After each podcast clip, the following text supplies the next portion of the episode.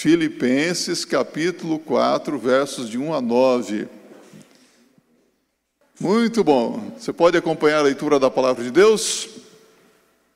Portanto, meus amados e muito queridos irmãos, minha alegria e coroa, estai assim firmes no Senhor, amados.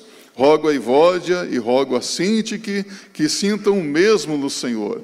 E peço-te também a ti, meu verdadeiro companheiro, que ajudes essas mulheres que trabalham comigo no Evangelho e com Clemente e com os meus outros cooperadores, cujos nomes estão no livro da vida.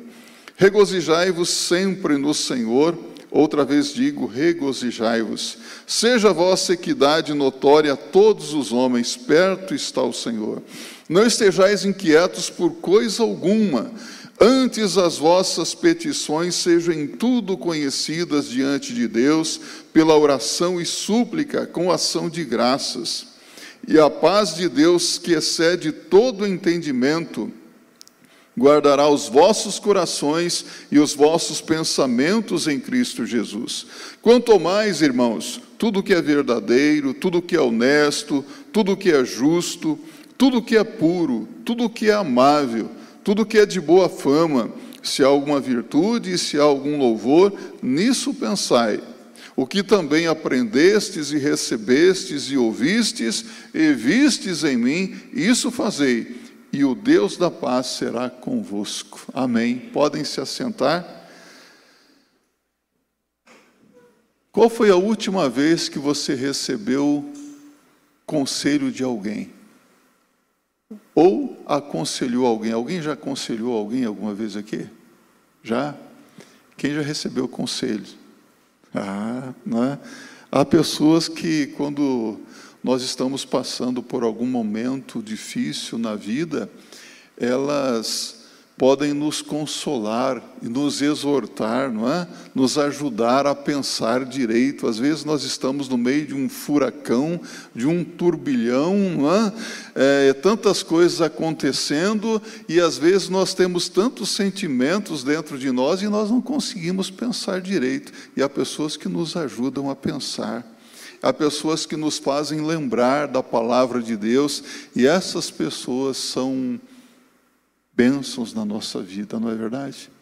Quando eu abro a palavra de Deus aqui, eu leio essas palavras do apóstolo Paulo, inspiradas pelo Espírito Santo, eu vejo aqui um homem de Deus dando sábios conselhos a uma igreja e a cristãos individualmente. Nós, como pastores, é, recebemos várias pessoas aqui na igreja e pessoas que às vezes precisam de um conselho, de uma direção para a vida. E é interessante que a maioria delas já sabem o que fazer. E às vezes nós nos limitamos a ouvir, ouvimos e depois abrimos a Bíblia, oramos e ouvimos muito obrigado por me ouvir. O que a pessoa precisava? Alguém que pudesse ouvi-la, não é? Você é um bom ouvinte? Nós gostamos de falar, não é? O pastor gosta de falar, não é? Mas como nós temos que aprender a ouvir o que as pessoas têm para nos dizer. E nesta noite, gostaria que o Espírito Santo de Deus abrisse a sua mente, o seu coração, para que você ouvisse esses conselhos tão sábios da palavra de Deus aqui. Eu vejo o apóstolo Paulo como um bom servo de Deus, um mestre que ele fala com muito amor, mas de uma forma muito direta com as pessoas. Né?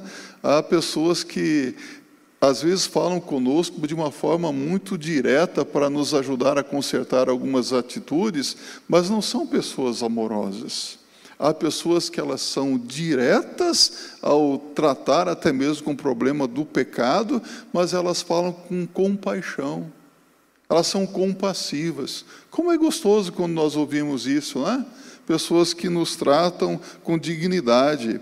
E note que o apóstolo Paulo, aqui em Filipenses, depois de falar da pátria gloriosa, pátria celestial, dizendo a esses cristãos que o nosso lar não é aqui, o nosso lar é onde? Lá no céu, nós somos cidadãos do reino dos céus. Paulo passa então a, a exortá-los amorosamente, a lhe dar conselhos para que eles pudessem viver bem na presença de Deus. Né?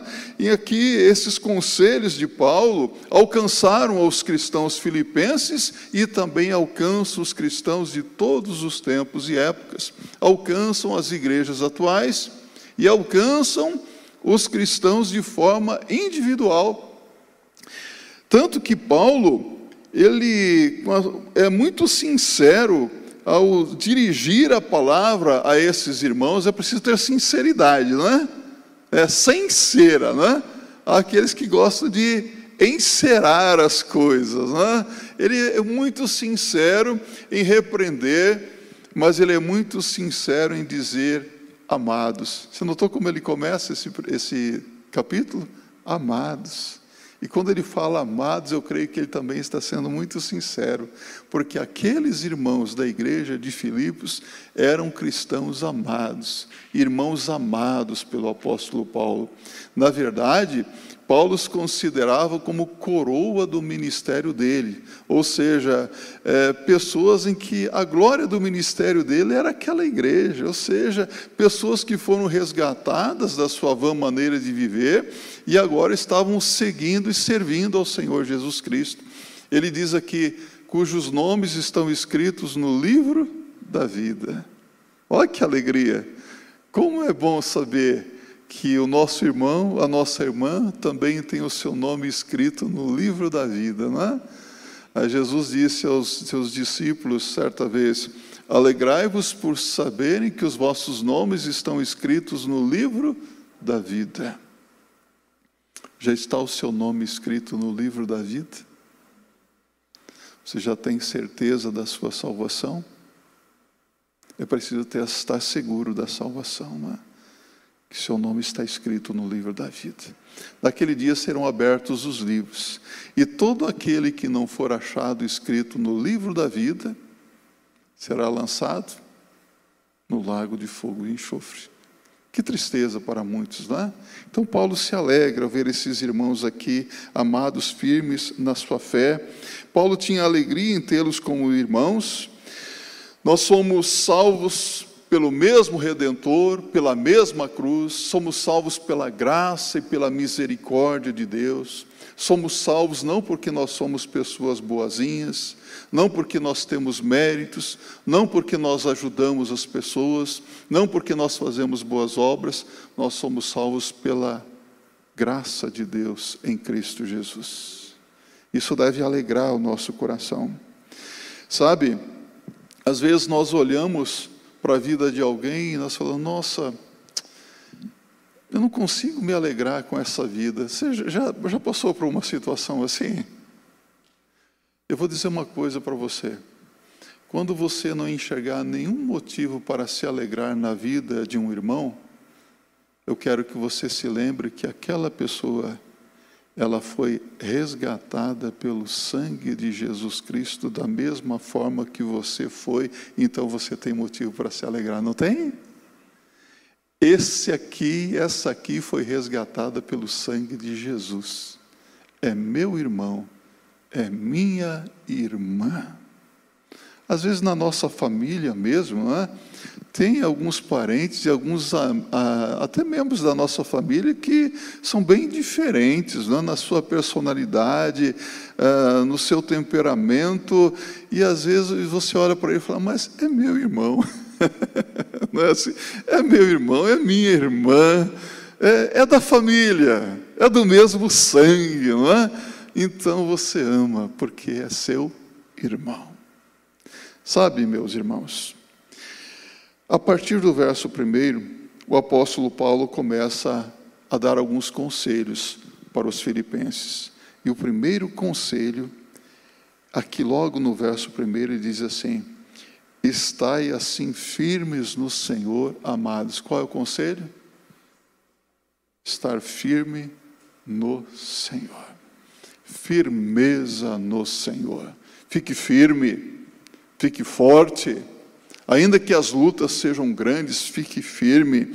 A exortação à firmeza sugere que haverá lutas e durezas. As lutas na vida de um cristão, elas são constantes. São batalhas, uma batalha atrás da outra, porque nós estamos numa guerra, numa guerra espiritual. A partir do momento que você disse sim para Jesus, você tomou uma decisão muito importante na sua vida. Às vezes, nós convidamos as pessoas a manifestarem a sua fé em Jesus Cristo, e talvez você já tenha ouvido várias vezes o pastor falar assim: se você quer se posicionar ao lado de Jesus, faça um gesto, fique em pé, levante a sua mão, venha aqui à frente. Isso parece uma coisa tão simples, não é? Mas é tão significativo e tão difícil. Me lembro quando, no dia 19 de março de 1981, eu entrei na Igreja Batista Memorial de Campo Grande, era uma igreja bem pequenininha, devia ter mais ou menos umas 50 ou 60 pessoas, e o pastor perguntou: quem aqui gostaria de tomar uma posição ao lado de Jesus Cristo? Levante a sua mão. E eu queria levantar a mão, mas parece que a mão pesava chumbo. Eu queria, mas eu não conseguia. Até que fiz uma força descomunal e eu fiz assim. Graças a Deus, Ele está aceitando Jesus. Naquele dia eu mudei de lado. Eu aceitei a Cristo. Só que entrei numa batalha. Quando você muda de lado, você entra numa guerra. Nós estamos numa guerra espiritual. Nós temos lutas, durezas na vida, quantas situações difíceis, e com as nossas próprias forças nós não conseguimos prevalecer, com o nosso próprio ego, nosso eu, às vezes é o nosso eu que quer prevalecer, não é mesmo? Por isso que nós temos que depender do Senhor. Firmeza no Senhor, firme no Senhor, porque a nossa carne, o nosso eu, não produz nada de bom, nada de agradável na presença de Deus. A nossa carne é má constantemente, portanto, depender do Senhor produz perseverança, e perseverança produz firmeza. Você está firme na sua fé em Jesus? Firme. Então, o conselho da palavra de Deus é: fique forte, fique firme. Esse é o primeiro conselho. Não deixe que nada venha enfraquecer, esmorecer você. Há pessoas que hoje estão é, desistindo por qualquer coisa, não é? Ah, eu, eu não gostei da maneira como aquela pessoa falou comigo. Eu não gostei daquilo que, que fizeram. Ah, eu não gostei da maneira como esse aqui olhou para mim. Ah, eu, eu, não é o ego, é o eu. Fique firme, olhando para Jesus, o autor e consumador da nossa fé. É para Jesus. Eu sou crente em Cristo desde 1981. E se eu fosse ficar olhando para a vida de alguns crentes, de alguns evangélicos, ou de, de pessoas, eu acho que nem crente eu seria mais, nem pastor eu seria mais. Quanta decepção quando nós ficamos olhando para a vida de algumas pessoas, não é mesmo? Sabe por que eu estou dizendo isso? Porque Paulo aqui estava tratando de um problema entre pessoas na igreja de Filipos. Como é complicado esse negócio de relacionamento, não é? Primeiro, o nosso relacionamento com Deus e o relacionamento com as pessoas. Há pessoas que são boas de relacionamento, pessoas que se dão bem com todo mundo, e essas pessoas, cá entre nós, causa até uma certa inveja na gente. Nossa, como que consegue se dar bem com todo mundo? E às vezes nós não somos tão bons de relacionamento. Às vezes parece que alguns crentes se parecem muito com o apóstolo Pedro. Por qualquer coisa já está tirando a espada e cortando a orelha do outro. Não é, não é assim que nós vemos algumas às vezes? No impulso. Segundo conselho, verso 2 e 3. Paulo fala aqui da unidade entre os irmãos. Olha, vamos preservar a unidade entre os irmãos. Para quem ouviu e aprendeu com Paulo, não seria difícil atender esse pedido que Paulo está fazendo aqui, é, de um modo tão gentil. É, algumas pessoas que nos ensinam a palavra de Deus, às vezes ensinam coisas difíceis, mas a maneira como a pessoa ensina nos leva a ter facilidade para colocar em prática. Eu tive alguns bons mestres e um mestre que eu gostava de ouvir, eu ficava encantado com a maneira de ele ensinar, se chamava Russell Philip Shedd. Lembram-se dele? Pastor Shedd. Como que ele falava da palavra de Deus com conteúdo, com firmeza, mas também amorosamente. E às vezes textos de difícil compreensão, ele colocava assim de uma maneira que eu falava: meu Deus, como é que ele conseguiu tirar leite de pedra? Agora eu entendi, agora eu vou conseguir colocar em prática na minha vida. Alguns têm essa facilidade. Tratam de coisas difíceis de uma maneira fácil de cumprir e cumprimos sem murmuração. E eu tenho para mim que isto é obra do Espírito Santo de Deus. É o Espírito Santo de Deus trabalhando na nossa vida. Aqui Paulo menciona duas irmãs, Evódia e Sintique. Nós não sabemos nada sobre a vida dessas irmãs aqui. Aliás, a Bíblia fala que essas irmãs, Evódia e Sintique, eram de Filipos e que haviam sido uma bênção no ministério do apóstolo Paulo, durante a pregação do Evangelho. Evódia, Sintique e também Clemente e outros obreiros ou cooperadores naquela igreja haviam sido uma bênção no ministério de Paulo. Mas agora, a irmã Evódia e a irmã Sintique estavam com um problema de relacionamento. E não é Cindy, Sindic, não é? A irmã Evódia e a Sindic elas estavam ali com problema de relacionamento, não sabemos muito bem o que aconteceu, mas parece que essas irmãs não estavam se falando. E, esse problema estava afetando a unidade da igreja toda. Já viu essas coisas acontecerem na igreja? E às vezes não é um problema doutrinário, é um problema pessoal. E você tenta resolver o problema e não acontece. Você sabe por quê? Porque o coração do outro às vezes está cheio de dureza, está magoado, está magoada. E uma pessoa magoada começa a magoar os outros à sua volta também, não é? Uma pessoa ferida, às vezes, começa a ferir os outros, e ela nem sabe por que, está ferindo os outros, mas ela quer que os outros sofram também. Que tristeza, meus amados. Olha só o que vai acontecer aqui. Então, essas duas aqui estavam em desavenças, e o fato é que a igreja de Filipos estava sofrendo, e sofrendo muito.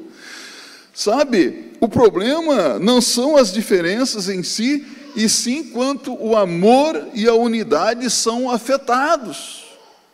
A unidade estava afetada, o amor da igreja estava sendo afetado. E o desafio de Paulo aqui é para que elas sintam o mesmo no Senhor, sentir o mesmo no Senhor. Interessante isso, não é? Sentir. Sentir o mesmo no Senhor, apesar de ter opiniões diferentes. Entendeu? Eu não concordo com isso, mas eu tenho o mesmo sentimento no meu coração que você tem. Sentimento de Cristo Jesus. Quais eram os sentimentos que haviam no coração de Jesus? Sentimento de amor, sentimento de humildade, sentimento de compaixão, sentir o mesmo no Senhor.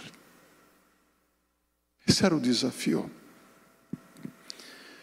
Prosseguindo aqui, Paulo apela para alguém na igreja. Alguns comentaristas falam que é cinzigo, para que ele apazigue o problema entre as duas. Pois em outro tempo elas foram bênção no Evangelho, mas agora elas estavam em desavenças. Já viu isso acontecer alguma vez em alguma igreja ou não? A pessoa era uma bênção na igreja, mas de repente vira as casacas. Não vou dizer que vira do outro lado, mas virou a cabeça. Alguma coisa está errada. Há problemas, meus irmãos, que às vezes são causados por doutrinas dentro da igreja, não é? Há problemas doutrinários que têm que ser lidados. E isso gera, é, gera, às vezes, conflito. Às vezes é um problema pessoal de relacionamento e isso tem que ser resolvido. Problemas têm que ser solucionados. E quando o problema é pecado? Pecado tem que ser confessado e abandonado. Não é verdade? Senão as coisas não andam. Será que nós temos evódias e síntiques dentro das nossas igrejas hoje? Tenho para mim que as nossas igrejas estão cheias de evódias e síntiques, pessoas que estão com problemas e afetam a vida da igreja. Deus tenha misericórdia dessas vidas, porque em outrora foram bênção no Evangelho, trouxeram tanta edificação na vida da igreja, mas hoje não mais. Se você conhece alguma evódia, alguma sintique aqui no nosso meio, vou, vou pedir para você o que fez o apóstolo Paulo. Vá até essa pessoa e fala: olha, você precisa ter o mesmo sentimento que há em Cristo Jesus. Isso não está certo. O que a palavra de Deus diz? Exortai-os uns aos outros. E exortar não é dar bronca, não é passar um sermão no outro. Tem gente que entende mal. Exortar é colocar a mão no ombro e falar: vem cá, vamos conversar, vamos orar juntos, vamos ler a Bíblia juntos. Não é falar mal da, da Evódia para a Cinti, que nem da, da Cinti para a Evódia. Tem gente que entende tudo errado, não é? Eu fazer média com essa em detrimento da outra. Não, não é questão de eu estou do seu lado, viu, Ivódia? Não estou do lado da síntica. Síntica, eu não estou do seu lado, estou do lado da Ivódia, viu? Aí o circo está armado, não é verdade? Palhaçada, não é não? O crente é diferente, meus irmãos. Você é de direita ou é de esquerda? Você é progressista, liberal ou conservador? Vou te dizer uma coisa aqui. Podemos até ter posições diferentes, mas temos que ter o mesmo sentimento no coração. Porque uma igreja não pode ser dividida por nenhum partido político. Porque irmãos não devem arrumar confusão com o outro porque o outro tem uma opinião diferente. Todos devem seguir a nossa única regra de fé e prática, que é a Bíblia, a palavra de Deus. Meus irmãos, Evódias e Síntiques precisam de intermediários, não é? Para resolver o problema. Mas o crente em Cristo, ele só precisa do Senhor. Ele só precisa dizer: Senhor, reconheço que eu magoei aquele irmão, magoei aquela irmã, eu estou arrependido, eu vou lá e vou, vou pedir perdão, vou acertar as coisas. Se ele te ouvir, ganhaste o teu irmão. Se ele não te ouvir, aí conta para a igreja. Oh, não quer me ouvir e tal. E depois a igreja toma as devidas providências. Amém? Terceiro conselho: alegrai-vos sempre no Senhor. Outra vez vos digo, alegrai-vos. Alegria no Senhor. Se alguém depende de situações favoráveis para se alegrar, meus irmãos, essa pessoa não está vivendo na dependência do Senhor. Ah, muitas vezes acontecem situações na nossa vida que entristecem o nosso coração, não é verdade? Mas quando nós estamos no Senhor, ainda que a situação esteja difícil aqui dentro, eu posso me alegrar sabendo que o Senhor está no controle, que o Senhor está agindo. Paulo, ele se lembra do, do seu passado, e eu digo para vocês, Paulo se lembrava com tristeza do seu passado. Qual era o passado de Paulo? Antes de ser Paulo, ele era quem? Saulo, perseguidor da igreja. E quando ele olha para o seu passado, ele experimenta tristeza no coração. Quando nós olhamos para o nosso passado, nós nos entristecemos, não nos entristecemos, porque nós falávamos o que não devíamos, fazíamos o que não devíamos, Pecamos contra Deus, pecamos contra as pessoas, mas hoje não mais. Mas quando nós olhamos para tudo isso, e nos entristecemos. Mas agora aqui é diferente. Sabe, quando nós olhamos para as aflições da vida, nós também nos entristecemos.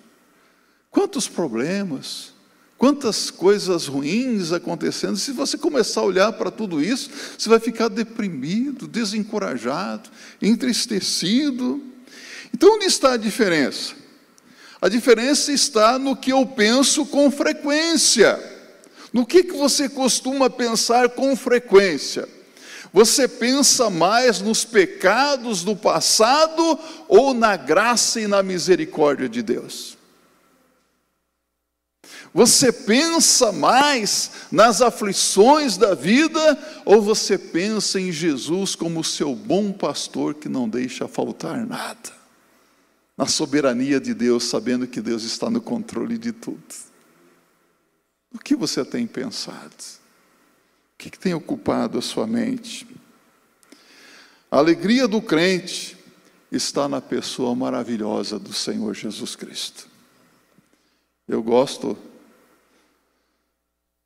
da composição que diz, cuja letra diz, Jesus, alegria dos homens. Já ouviu?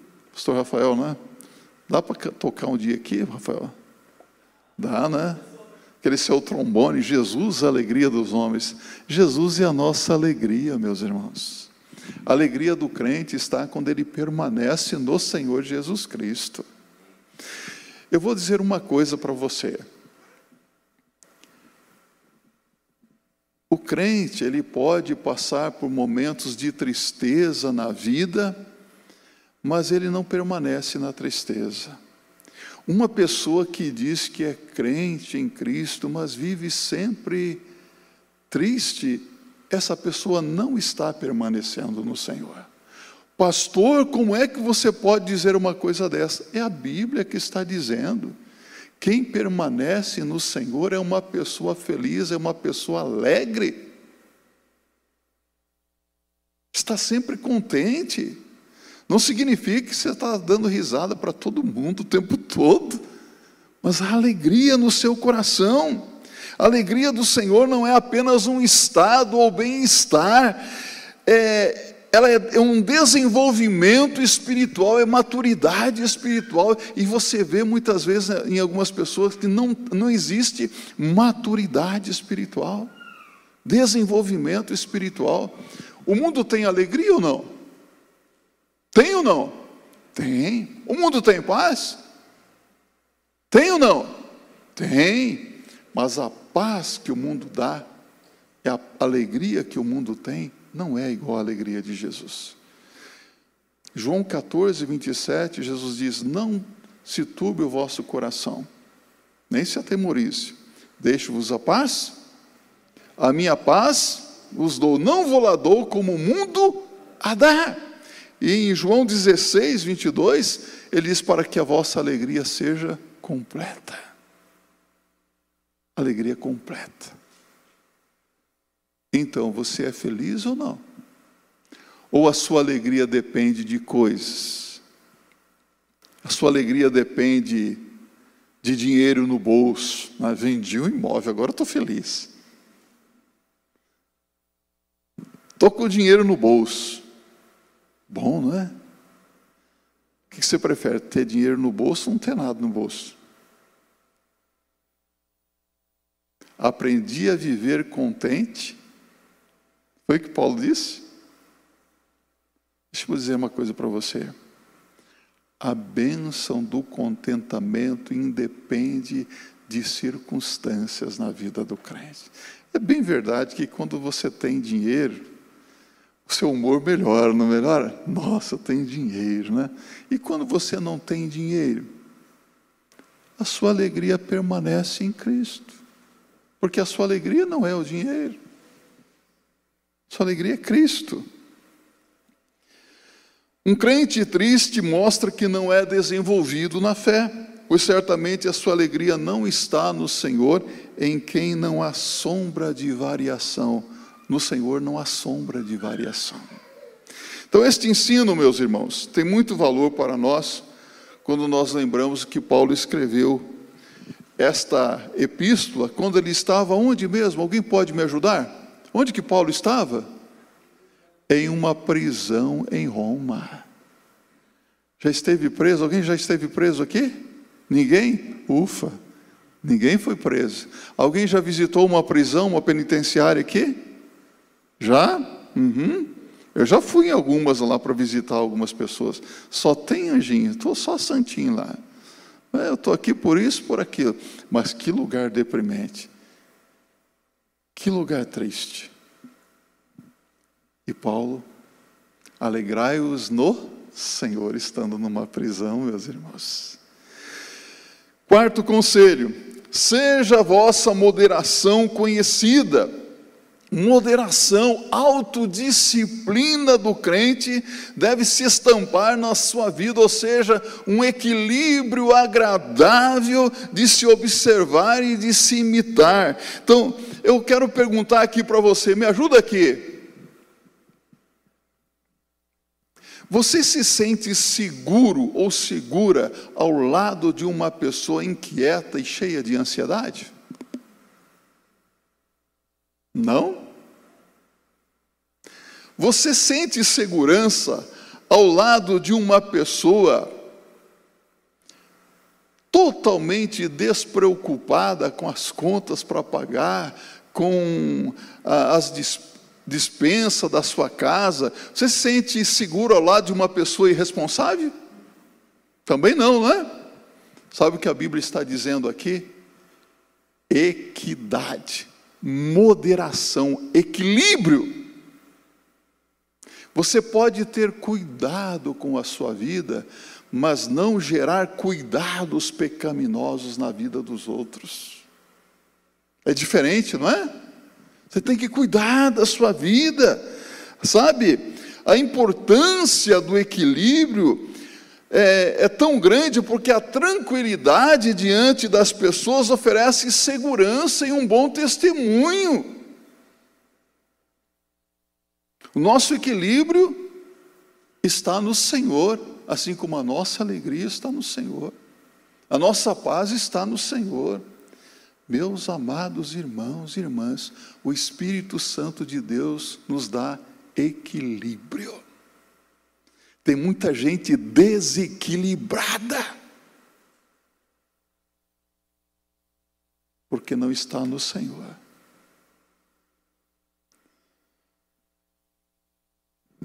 Seja o vosso equilíbrio conhecido de todos os homens ele apresenta aqui o motivo, porque perto está o Senhor.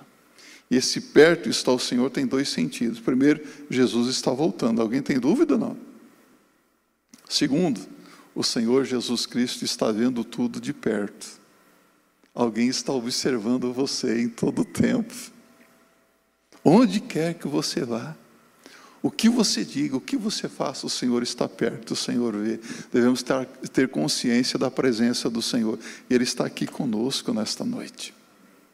Quando você sair daqui, chegar lá na sua casa, Ele vai estar lá te esperando.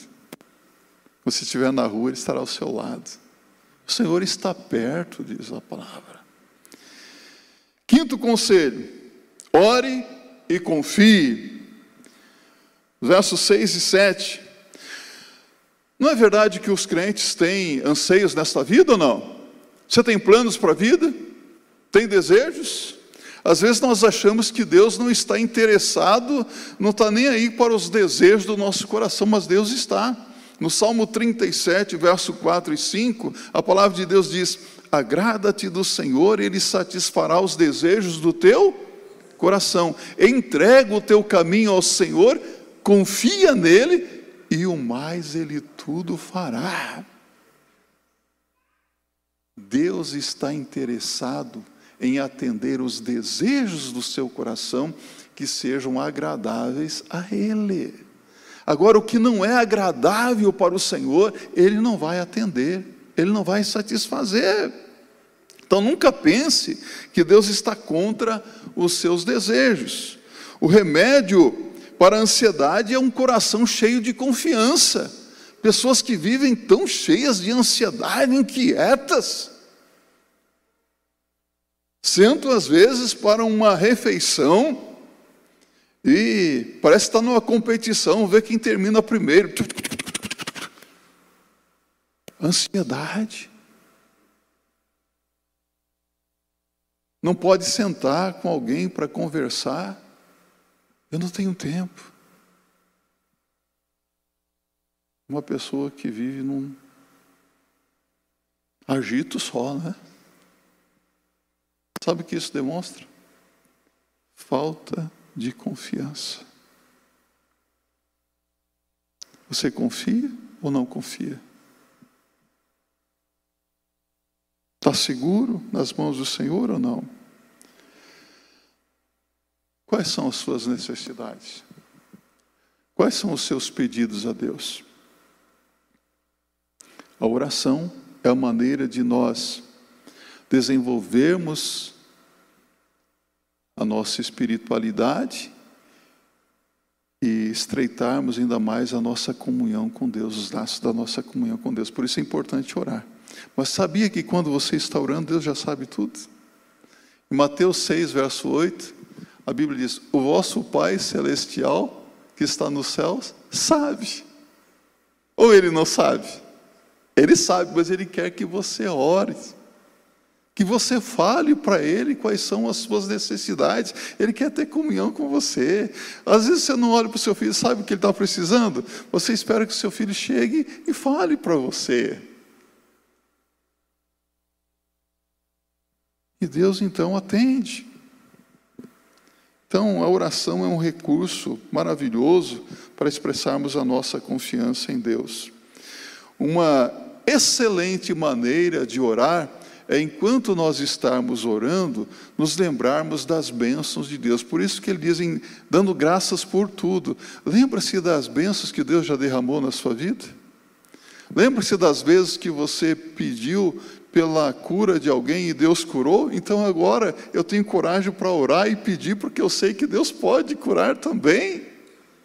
E se Ele não curar, eu sei que Ele está no controle dessa situação porque eu sei que Deus pode curar qualquer um de qualquer coisa, mas se Deus não curar, Ele tem um plano nessa vida também. É preciso ter cuidado na vida. Alguém disse que ter cuidado é uma virtude.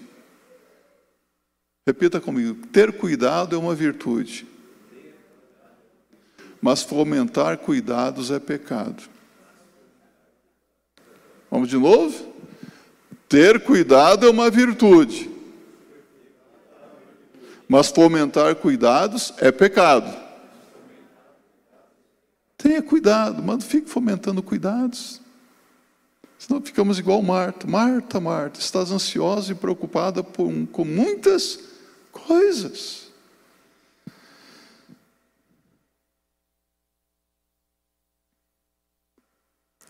Paz é de Deus, não é nossa. A paz de Deus, que excede todo entendimento, guardará os vossos corações e os vossos sentimentos em Cristo Jesus. Paz é uma bênção de Deus. Essa paz, meus irmãos, ela vem quando nós oramos e confiamos em Deus. Eu orei, eu entreguei nas mãos de Deus. E se eu entreguei nas mãos de Deus, está em boas mãos, eu estou confiando. Por isso meu coração está em paz. Eu posso deitar, dormir e sossegar, porque está nas mãos de Deus. Essa é uma virtude.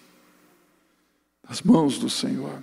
É como a criança que, às vezes, no final do ano, recebe um presente do pai por algo que mereceu. Tirou boas notas e passou de ano escolar, não é isso? Mereceu o presente porque tirou boas notas. E aqui, a paz é um presente merecido por orar e confiar no Senhor. A paz de Deus que excede a todo entendimento, guardará os vossos pensamentos e os vossos sentimentos em Cristo Jesus. Isaías uh, 26, verso 3, diz que tu conservarás em paz aquele cuja mente está firme em ti. Repita comigo Tu conservarás em paz aquele cuja mente está firme em ti. É bênção de Deus. Vamos para o sexto e último conselho, no verso 8. Quanto mais, irmãos, ele fala: nisto, pensai. Alguns tentam ser felizes com um modelo de vida hoje, muito em voga, que chama pensamento positivo. Ah, eu tenho que enviar pensamentos positivos para minha mente. Não, olha, pense, pense em coisas positivas. Se tornou um modelo de vida. Ah, envie um, um pensamento positivo para sua mente agora. Eu evitarei ficar preocupado. Eu não estou preocupado. Oh, não é isso que a palavra de Deus está dizendo. Eu estou com uma terrível dor de cabeça. Vou enviar um pensamento positivo aqui. Eu não estou com dor de cabeça. Eu não estou com dor de cabeça. E continua a dor de cabeça. Não é isso que a Bíblia está dizendo aqui. Como se alguém fosse capaz de controlar as situações da vida através dos seus pensamentos. Não é estranho isso? Você não vai controlar as situações com seus pensamentos. Então, o ensino de Paulo é que somente aquele que tem a mente guardada pelo Senhor pode pensar corretamente, mesmo em situações difíceis. E aqui ele não está dizendo a maneira como nós devemos pensar, mas algumas coisas que devem ocupar a nossa mente. Sobre essas coisas aqui, nós poderíamos até preparar um estudo bíblico, como já fizemos outras vezes aqui para os irmãos, mas ele está dizendo o que deve ocupar lugar na nossa mente. Pessoas que agem corretamente, elas pensam corretamente. Você acha que pessoas que agem mal, elas estavam pensando bem? Pessoas que estavam pensando no mal, elas não agem corretamente. Então vamos pensar corretamente para agir corretamente. Não permita pensamentos pecaminosos na sua mente, pensamentos maldosos, porque o inimigo, ele é sujo, e ele pode colocar um pensamento aí na sua mente que é um pensamento diabólico. Sabia disso? Um pensamento sem fundamento. Paulo diz que nós temos a mente de quem? Vamos abrir a Bíblia. Vamos lá para 1 aos Coríntios, capítulo 2, verso 14 a 16, para nós concluirmos aqui. 1 aos Coríntios 2,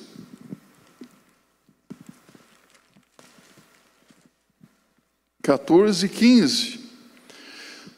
Olha só o que ele diz: Ora, o homem natural não compreende as coisas do Espírito de Deus, porque lhe parecem loucura, e não pode entendê-las, porque elas se discernem espiritualmente. Mas o que é espiritual discerne bem tudo, e de ninguém é discernido, porque quem conheceu a mente do Senhor para que possa instruí-lo? Mas nós temos a mente de Cristo. Você crê em Jesus? Então você tem a mente de quem? De Cristo. O que será que vinha na mente de Jesus Cristo?